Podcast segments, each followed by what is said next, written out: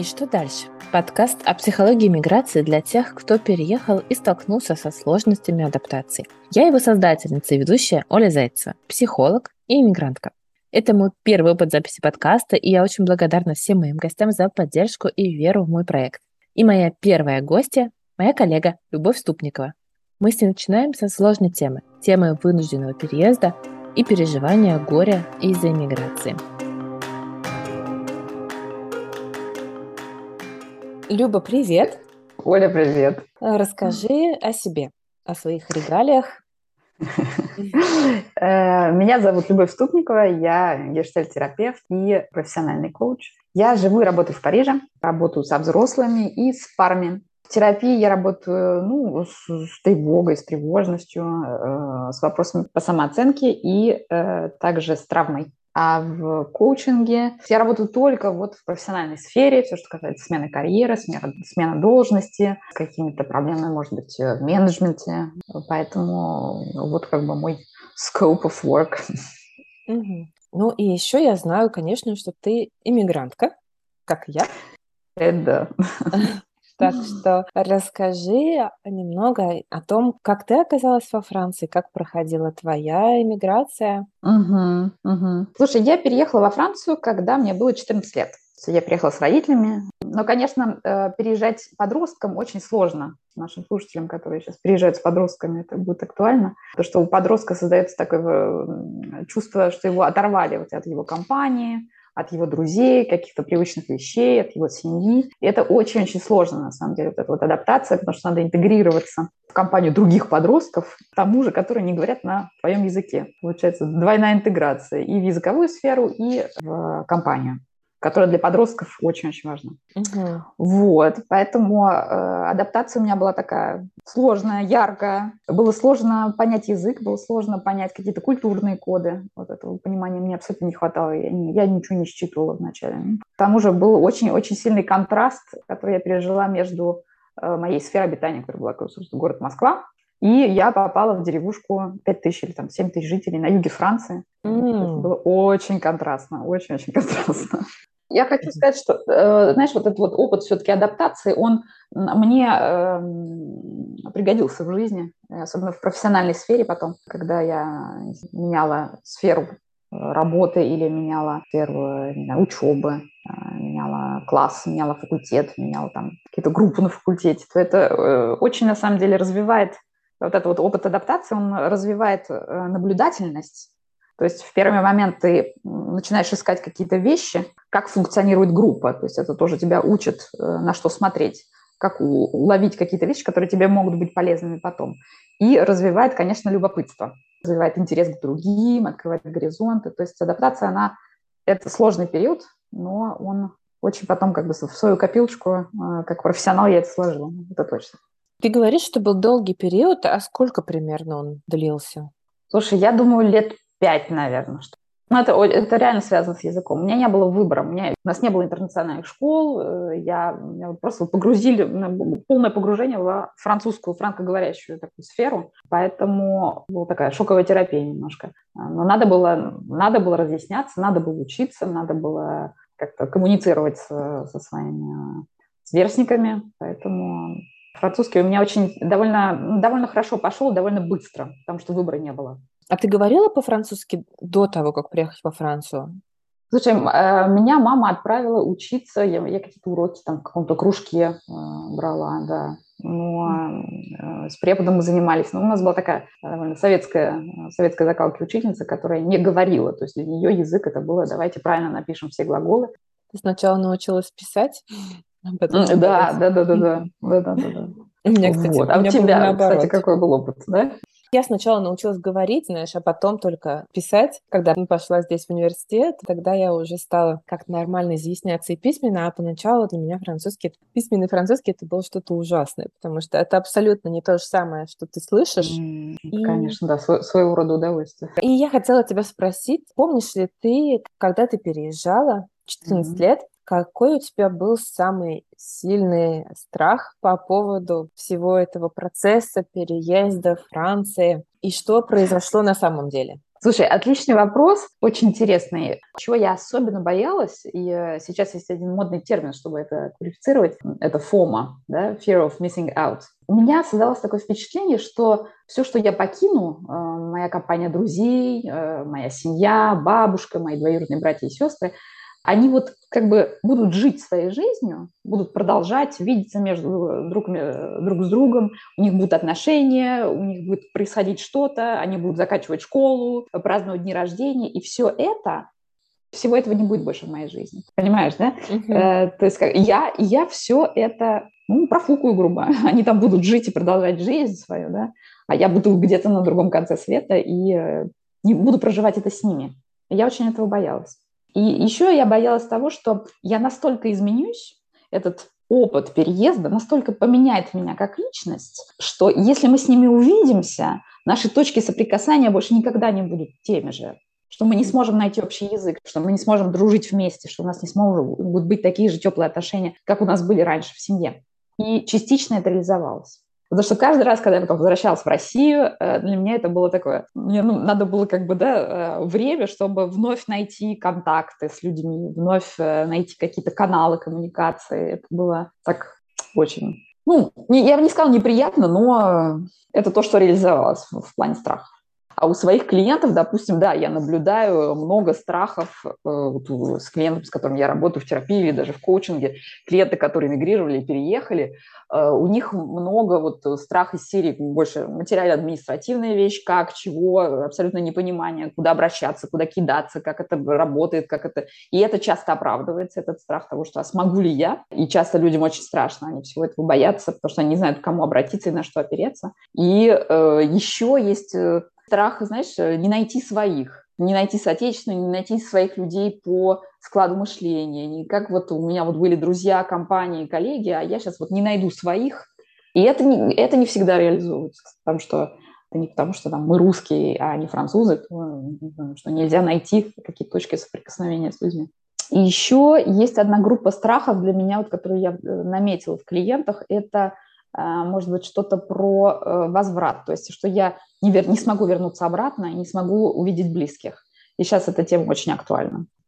А у тебя был какой-то страх такой, э, который оправдался или нет? Может? Ты знаешь, когда я переезжала, у меня, наверное, не было, в начале особо не было страхов, потому что я видела иммиграцию как какое-то приключение. Mm. Я не не видела это как, знаешь, что я уезжаю навсегда, и вот у меня теперь надо вот просто кровь бизнесу адаптироваться в какой-то вот новой стране, и вот причем только в ней, то есть я уезжала так, что, возможно, я вернусь в Россию, возможно, я перееду куда-то еще, то есть у меня скорее было такое желание мир посмотреть и себя показать, вот что-то mm-hmm, такое. Mm-hmm. А потом уже, вот когда я, да, когда я приехала во Францию, у меня появился а, этот страх связанные с бюрократией, со всеми документами. Когда я приехала, я приехала как студентка, то есть мне каждый год нужно было заново подавать документы на новый вид на жительство. То есть mm. у меня вот каждый год была такая мысль, а вдруг мне не продлят вид на жительство, ну, то есть, а вдруг mm. мне не дадут его заново. И э, тогда придется уезжать или искать какие-то новые пути. Вот был страх того, что ну, что-то от меня не особо сильно зависящее может mm. случиться и полностью изменить ну, мои планы на такое, на ближайшее будущее. В принципе, ну вот этот страх не оправдался, то есть документами всегда все было в порядке, я в итоге каждый раз оставалась, но это было скорее что-то про, таки, про горизонт планирования, которые очень сильно сузились в этот момент. Скорее такой страх, который, который я, наверное, не ожидала, который возник только когда я уже столкнулась со всеми э, этими с документами и э, со всеми необходимыми бюрократическими штуками. И мы с тобой уже начали так затрагивать э, потихоньку тему нашу основную про ага. вынужденный переезд и про а, ощущение горя, прогоревания из-за угу. этого переезда. Ну и мне бы хотелось поговорить об этом еще, потому что сейчас это очень актуально. Есть разница, да, между людьми, которые, ну, это она чувствуется, да, между людьми, для которых это выбор, там, выбор, там, что это карьера или выбор э, замужества, ну или какие-то счастливые обстоятельства, которые к этому выбору приводят, да. Угу. А есть люди, которые вынуждены, потому что а, в их стране происходит, происходит черт знает что, и э, это не их выбор первый, да, там, они бы, может быть, хотели остаться а, на своей родине. Да, мне кажется, вот здесь mm-hmm. есть вот эта разница, когда ты переезжаешь, ты идешь к чему-то, к чему-то хорошему, mm-hmm. то есть к тому, чтобы быть рядом с любимым человеком, чтобы развиваться в своей профессии. Либо ты бежишь mm-hmm. от чего-то, вот когда ты бежишь от э, репрессий, когда ты бежишь от войны. Когда миграция вынужденная, человеку сложно. Я работала э, летом, на самом деле, с людьми, которые при, переехали Э, вынуждена, и э, в том числе из Украины. И у них просвечивалось то, что для них это было что-то временное каждый раз. То есть они, им было очень сложно интегрироваться, начать учить язык, там, начать как-то, э, не знаю, заводить себе какие-то знакомства, что-то пытаться понять в плане административном и так далее, бороться со всем этим, на что, что на них навалилось, потому что для них было такое, что их страна, она все еще остается там, и они туда вернутся. Uh-huh. И это только какая-то временная, временная какая-то вещь, которая когда-то закончится и довольно очень скоро, и вообще мы тут сидим на чемоданах. И э, поэтому э, вынужденная иммиграция, она очень-очень усложняет интеграцию в страну. Если перейти к теме горя и потери, э, мне кажется, что в любом случае горевание в той или иной форме присутствует после каждой потери. Потеряли ли мы там, не знаю, любимого человека или члена семьи, или питомца, да? или мы потеряли работу, или все что угодно. На самом деле для меня всегда существует вот этот вот момент, он зависит от людей, на самом деле. Некоторые люди прорабатывают горе и потери довольно быстро, некоторые остаются в этом годами. Кажется, что это касается каждого из нас, что, чтобы мы не теряли, на самом деле. Да? То есть у нас есть вот эта вот э, маленькая или большая стадия горевания в любом случае. Я с тобой согласна. И вот тут я вспомнила да, тот факт, ты говоришь, кто-то переживает это быстрее, кто-то чуть дольше uh-huh. остается на этом этапе. Я вспомнила вот людей, с которыми я работаю, ну или работала вот в недавнее время. Те, кто уехал, они говорят иногда, что им как-то грустно, сложно на новом месте, и при uh-huh. этом как будто бы нет разрешения иногда внутреннего, иногда внешнего на переживание этого горя. Потому, mm-hmm. ну, некоторым вот буквально говорят, что ты же сейчас не в окопе сидишь, ты же находишься в каком-то хорошем, красивом месте, у тебя под боком либо море, либо горы, либо еще что-то. Чего ты грустишь? У тебя же все хорошо. И mm-hmm. иногда это ну, буквально послание от окружающих, иногда это ну, какое-то такое внутреннее непонимание действительно, а почему я переживаю? Я же переехал туда, куда вроде бы сам принял решение, это какое-то неплохое место. И вот это этот запрет на ощущение этих эмоций, он очень сильно замедляет проживание, собственно, этого 100%. горя, потому mm-hmm. что кажется, mm-hmm. что, ну, как будто бы горя и нет, а оно mm-hmm. есть. И человек, на самом деле, впадает, впадает в такое, знаешь, э, в сильную вину, винит себя, то есть mm-hmm. винит себя за то, что он уехал и их оставил там. И к тому же, что он еще при этом он спасся, да, и при этом еще чувствует горе, которое ему нельзя чувствовать. То есть он чувствует себя еще в двойную виноватой, да, в двойной степени. И запрещает его себе, как ты говоришь, да. Если мы говорим тогда про горевание, то ну, ты наверняка знаешь, что когда мы говорим про горевание после смерти, например, кого-то, uh-huh. после какой-то потери, выделяют ну, такие классические пять стадий горевания, как uh-huh. отрицание, гнев, или злость, депрессия, uh-huh. торг и принятие. Как тебе кажется, можно ли говорить об этих же стадиях, когда мы говорим про горевание после иммиграции, или это немножко другой процесс, немножко другое горевание? Хороший вопрос. Я бы не сказала, что это настолько линейно. Я думаю, что эти стадии, они отсвечиваются у каждого иммигранта в какой-то момент э, его пребывания, но они они не, знаешь, вот, что это вот не, не линейный процесс, который ты узнаешь, что после отрицания там наступит, не знаю что, да, и в конце в любом случае наступит принятие. А мне кажется, что это такие циклы, знаешь, которые иногда могут возвращаться. Э, допустим, э, депрессивное, грустное состояние, оно может вернуться даже после пяти лет, даже после десяти лет. Мне кажется, что это тоже нормально. И этому надо просто дать, ну, дать место, разрешить себе. Сказать себе, вот сегодня, там, да, сегодня 9 мая, обычно мы собирались у бабушки с дедушкой за столом всей семьей. И этого, и этого не будет. И даже если уже прошло 5 лет, все равно меня лично это, допустим, затрагивает, да, или 20 лет.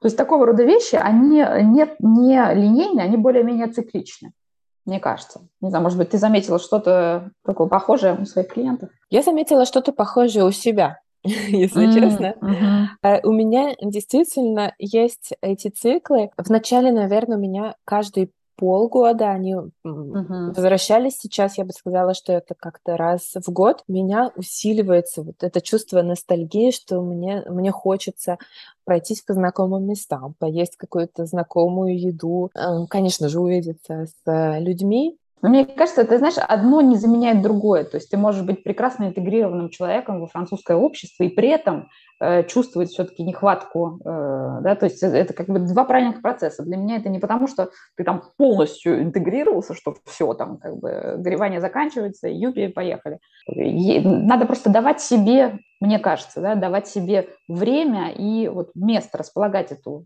не знаю, депрессию, какую-то меланхолию или, может быть, какую-то ностальгию, которая будет приходить, и она, ну, как бы это, не, это не страшно, это не признак того, что э, интеграция не удалась. Да, там, mm. как бы две разные вещи. Два разных правильных процесса, мне кажется. Да. Ну да, это хорошее замечание, да, мне нравится эта мысль, что разрешать себе испытывать это периодически и ну, видеть это как два параллельных действительно процесса, как что-то, что направлено ну, так условно в будущее, когда ты интегрируешься в новую страну, учишь новый язык, и в то же время что-то направлено ну, так условно в прошлое, когда ты можешь э, иногда вспоминать, что такого хорошего дорогого тебе там осталось, и, возможно, пытаться как-то это э, заново каким-то образом внедрить в свою жизнь. Мне кажется, что это очень важно, да, и, и это на самом деле и, и делает всю, э, э, знаешь, все богатство человека, который переехал, потому что он э, как бы, если он хорошо интегрировался, он начинает быть носителем одной культуры, и при этом он привозит с собой и может обогатить э, и своей культурой, и своим языком свой круг общения. То есть тебе кажется, что цель адаптации — это такой бикультуризм, который может быть, когда ты сохраняешь в себе и старую культуру, и добавляешь к этому какую-то новую культуру. То есть это не тогда, когда ты полностью забываешь про свои корни и становишься, пытаешься стать на 100% французом, например. Для меня, знаешь, да, наверное, это. И еще цель адаптации, она в какой-то гибкости. Э, в гибкости и в чувстве комфорта, которое ты можешь испытывать и во французском, и в русском обществе. Ну, мы, мы сейчас говорим о Франции, потому что мы обе во Франции, ну, как бы и в обществе страны, в которой ты переехал, да, и э, в обществе твоей родной страны. Как чувствовать себя комфортно и там, и там. Э, и как обогащать одну или другую среду тем, что ты знаешь, и тем, что ты приобрел в той среде. Да? Любые вот э, какие-то ритуалы или Э, какие-то вещи, которые тебе дают поддержку и тебя наполняют, и тебя поддерживают, и которые связаны с твоей родиной, с твоей страной, почему нет? Я просто за, я за. Я сама так делаю, и чувствую, как мне от этого приятно, там, не знаю, съесть утром сосиску э, на завтрак, да. Эм, а просто, э, нет, это, я думаю, что если это, если жизнь человека, мигранта, она построена только из этого, тут сложно тут ему будет сложно интегрироваться, потому что он теряет, не знаю, любознательность, теряет интерес. Если есть два этих параллельных процесса, когда ты можешь и поддержать себя чем-то родным, и при этом э, свою, не знаю, любознательность, свое э, чувство, вот это вот, включить наблюдателя и с этим, с этим как-то жить, обращаться и это развивать, почему нет? Расскажи поподробнее, что ты сохранила из своих русских привычек, культуры какой-то? Кроме сосиски. Да, э, давай так. поностальгируем. Давай поностальгируем, да. Э, слушай, я вот подумала, что, что я делаю до сих пор, да, я все-таки переехала в 98 году, у нас на дворе 22-й. Допустим, я хожу на литургию, Пасху и на Рождество. Для меня два важных момента, которые, как я делала в России, да, и я тут продолжаю. Безусловно, русские товары. Если я внезапно набредаю на магазин какого-нибудь э, русских товаров или там, там как они во Франции называются, produits de pays de l'Est, товары из восточных стран, э, то это тоже очень помогает. Я обычно всегда ухожу с полным рюкзаком чего-нибудь вкусненького. Сушка с чаем – это просто must have. В моей семье, э, у меня мама музыкант, поэтому у нас была очень прочные, такие сильные связи с э, культурной сферой. То есть э, мы с мамой очень часто ходили на выставки, концерты и так далее. И мне кажется, что я продолжаю это делать здесь. Но я не думаю, что это потому, что э, это что-то там прямо русское-русское. Да. Мне кажется, что это больше что-то связано с моим, с моим воспитанием. Я не знаю, или с моей какой-то семейной средой. А у тебя? Ну, еда, конечно же, да. Mm-hmm. Тоже периодически я забредаю в магазины с восточными товарами. Для меня остается очень важным как праздник Новый год. Мне нравится угу. его отмечать, как это было у меня в семье. Ну, то есть не обязательно каждый раз, ну, как-то масштабно с каким-то большим застольем, но хотя бы символически какие-то элементы оставлять, то есть, ну, хотя бы раз за зиму я обязательно сделаю оливье, я там в новогодний какой-то период напишу себе цели на следующий год, послушаю бой курантов э, э в новогоднюю mm-hmm. ночь, вот что-то такое, то есть полностью переключиться, например, на, на французский вариант, когда это такая просто вечеринка с друзьями, а мне не хватает в этом а, чего-то чуть большего, ну, даже мой Инстаграм, uh-huh. например, который я веду, я веду сознательно на русском, хотя я завела еще один аккаунт на французском, но мне хотелось сохранить такое, как окно в Россию, где я продолжаю mm-hmm. общаться на русском языке, где я продолжаю общаться с людьми, которые тоже из России. Какая-то такое, ну, такая зона комфорта, которая всегда есть в моем телефоне. Нам пришел один а, вопрос, чему я очень рада. я Спасибо не ожидала, что будет даже один вопрос, так что это прям очень круто для первого выпуска. Вот давай послушаем, он в формате голосового сообщения, и попробуем ответить на него. Здравствуйте, меня зовут Ирина. Я хочу вас поблагодарить э, за то, что вы создали этот проект и сейчас будете помогать людям, которым действительно тяжело, ведь речь сейчас пойдет о людях, которые будут вынуждены покинуть свою родину и уехать э, в другие страны. Я не исключение.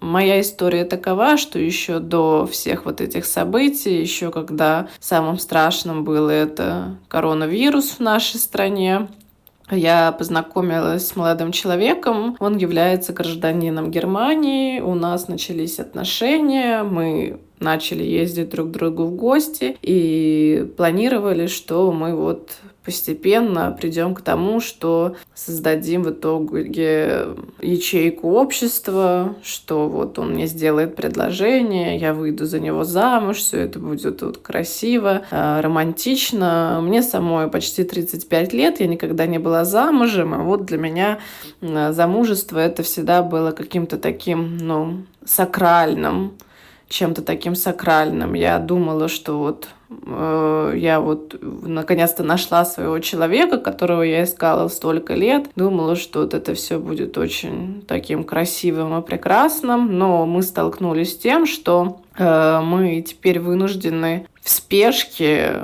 ускорить процесс и выходить замуж. Я должна за него в ближайшее же время не так, как мы планировали, потому что у меня еще здесь есть в России дела, но, скорее всего, все эти дела придется бросить и выходить замуж ну, быстрее. И для меня сейчас это очень тяжело, потому что, во-первых, разбились мечты о прекрасной сказке, что это будет такое вот красивое замужество, красивое предложение руки и сердца, а теперь получается, что это вот как вот выход, спасение, вот что я должна переезжать из родной страны, которую, между прочим, я люблю, искусством, который, который я горжусь, и у меня здесь остается мама, я вынуждена вот так вот быстро покидать страну, выходить спешно замуж. Получается, сказка разрушена. И, в общем, тут такая двоякая ситуация, что, во-первых, уже никакой романтики,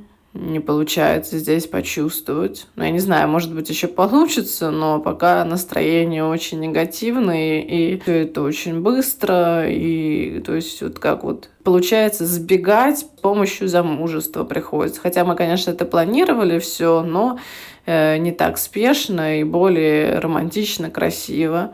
Вот моя история. Вопрос у меня, в общем, ну как э, все-таки радоваться тому, что э, я буду создавать семью вот в таких вот полевых условиях, скажем так. Потому что, честно говоря, сейчас даже нет настроения вот э, что-то выбирать для праздника.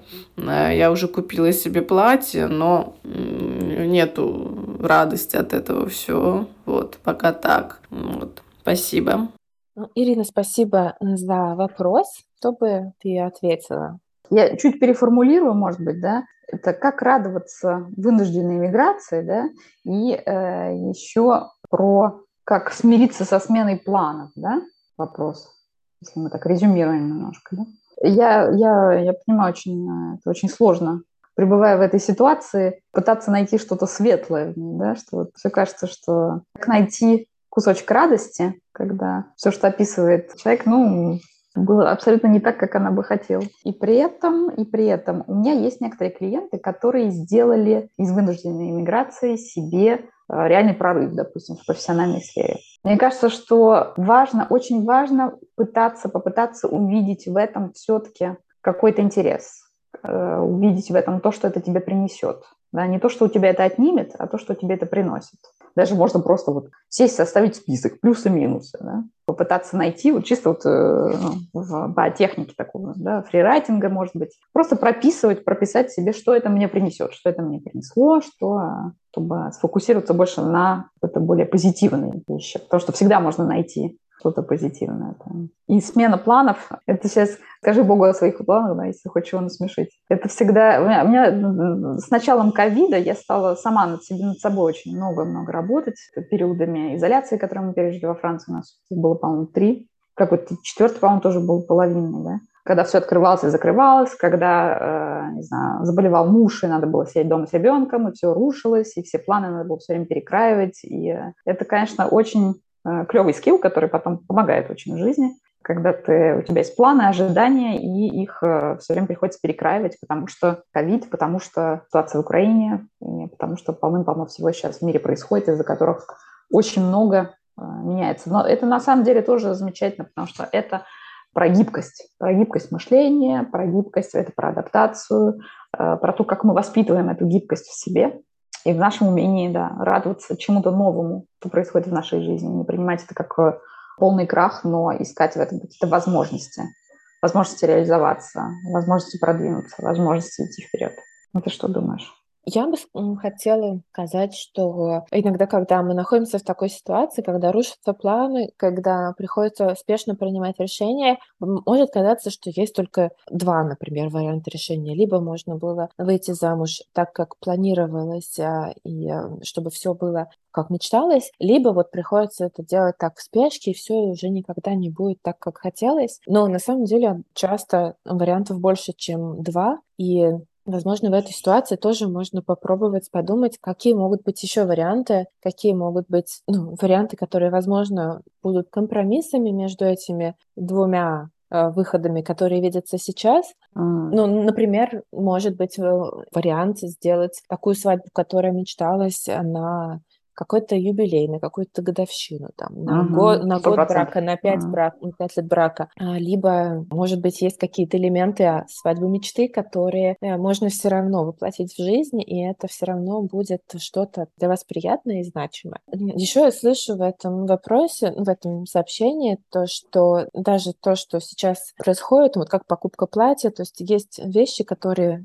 делаются, но которые не приносят радости. То есть казалось, что это принесет радость, а на самом uh-huh. деле вот сейчас ее сложно испытывать. И тут я бы хотела напомнить, наверное, о том, что уже что-то происходит, что, что для вас тяжело, что вам вызывает у вас грусть и, и другие эмоции, и ругать себя за то, что вот я должна была бы радоваться, вот свадьба, это mm-hmm. же так хорошо, вот я покупаю платье, а почему я не радуюсь этому? То это как будто бы, ну, еще один слой давления на себя, который только ухудшает состояние. То есть, э, несмотря на то, что это сложно, но попробовать принять тот факт, что да, вот свадьба будет такой, да, она у меня сейчас не вызывает того восторга, который я бы хотела, но вот я буду покупать платье и грустить, я буду делать какие-то другие дела и оплакивать то, что не случилось, и мне бы хотелось.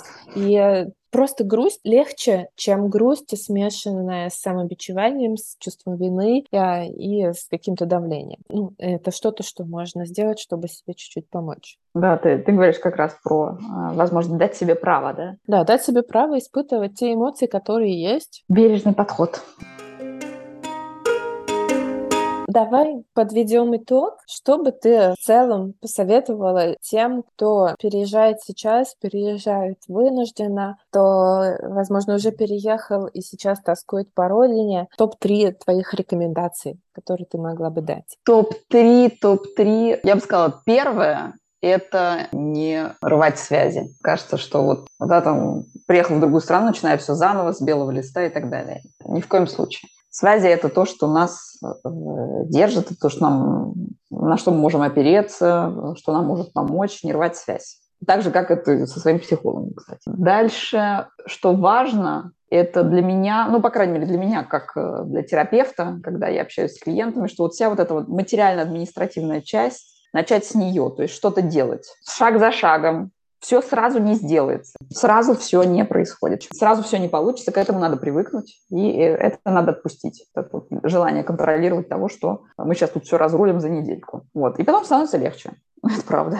Третья вещь – это, да, развивать свою насмотренность, развивать любопытство, а, развивать интерес к другой стране, к другой культуре, к другим людям, раскрываться открываться к ним. Для меня был бы это. А у тебя? Если бы я что-то должна была добавить, то я бы еще раз подчеркнула тот факт, что разрешить себе грустить и тосковать потому что осталось на родине, даже если кажется, что вы переехали в какое-то лучшее место, что, казалось бы, надо радоваться, но если груститься, и даже если непонятно почему, разрешить себе грустить, относиться к себе добрее.